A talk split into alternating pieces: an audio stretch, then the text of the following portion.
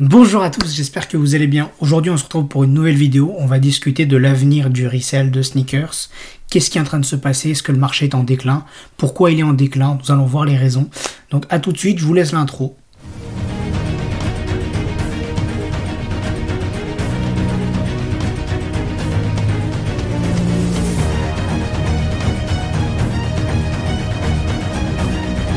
Déjà, tout premièrement, on peut remarquer qu'il y a de plus en plus de paires sur le marché. Qu'est-ce que je veux dire par là? C'est que Nike sort des paires toutes les semaines, toutes les couleurs. Regardez les Dunk Low. Toutes les semaines, on a le droit à une nouvelle Dunk Low, que ce soit pour hommes, pour femmes. Il y a beaucoup de restock pour les pandas. D'un côté, enfin les white black, si vous voyez celle que c'est, c'est les Dunk Low noir blanche classiques. D'un côté, je trouve que c'est quand même une bonne chose, parce que c'est mieux d'avoir du stock pour éviter que le resell marche. Je ne suis pas du tout pour le resell, mais j'analyse ce phénomène de marché, et il faut savoir, le resell a toujours fait partie du monde euh, des choses limitées, que ce soit dans les mangas, les cartes Pokémon, les baskets, euh, les montres, les voitures, enfin c'est un truc qui existe.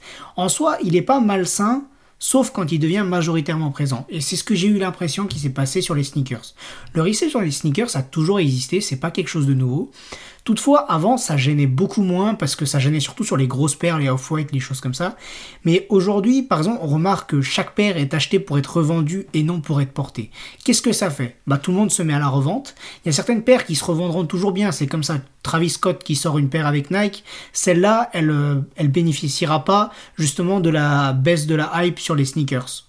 Mais Toutefois, les Air Jordan, on l'a remarqué, là, les, les, dernières qui sont sorties, bah déjà, les coloris sont des fois moins beaux, ça c'est vrai, mais il y a aussi beaucoup plus de stock et moins d'intérêt on remarque souvent, avant les Air Jordan Low et les Air Jordan 1, ça cotait vite, alors qu'aujourd'hui, ça cote plus du tout. Souvent, c'est prix retail, voire un peu en dessous, voire un peu au-dessus, alors que les Dunk Low, en général, 90% des Dunk Low se revendent très très bien.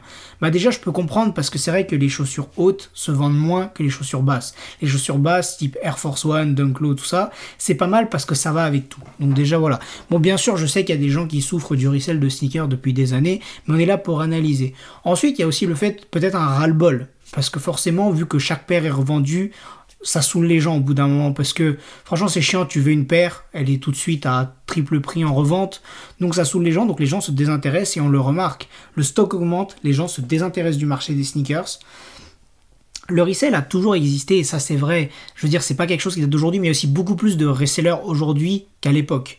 Aujourd'hui, tout le monde veut revendre des baskets, tout le monde s'inscrit sur 15 rafles, ce qui fait que les paires en circulation sont beaucoup plus importantes chez les revendeurs que chez les porteurs. Et quand on a un déséquilibre off-demande, bah, vous voyez ce que ça fait, on le voit aujourd'hui. Il y a peut-être aussi beaucoup trop de paires qui sortent, ce qui fait que au bout d'un moment, le portefeuille il suit pas, parce que si tu prends les paires à 110, de 110 à 200 euros par semaine, au bout d'un moment, ça fait des milliers d'euros par mois. Donc à part les gens qui en vivent, ça devient très compliqué. Donc voilà, d'ailleurs n'hésitez pas à donner votre avis en commentaire, vous abonner, pouce bleu, vous connaissez, hein, tout ça c'est le classique. Et puis euh, il y a aussi sûrement le fait que les gens passent un peu à autre chose parce qu'on l'a remarqué dans plusieurs marchés. Pendant le Covid, il y a beaucoup de gens qui étaient intéressés dans des trucs refuges un peu plaisir comme ça, les baskets, les cartes Pokémon, les mangas collector, des choses comme ça.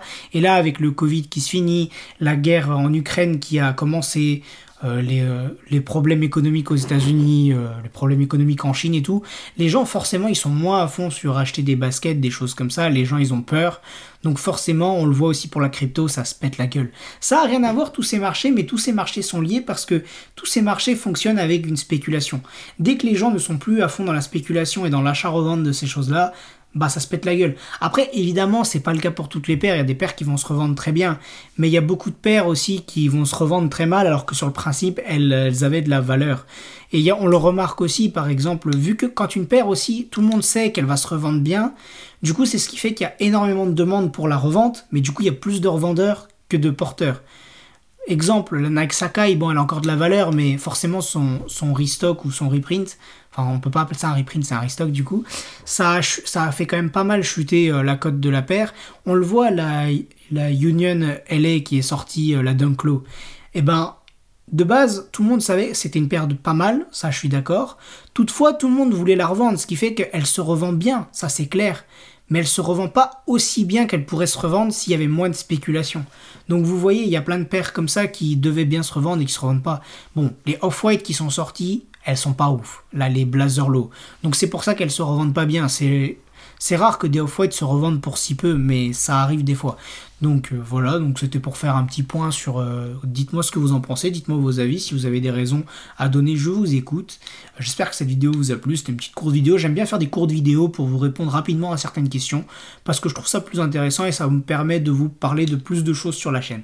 Donc voilà, bonne journée à tous et à une prochaine les amis. Salut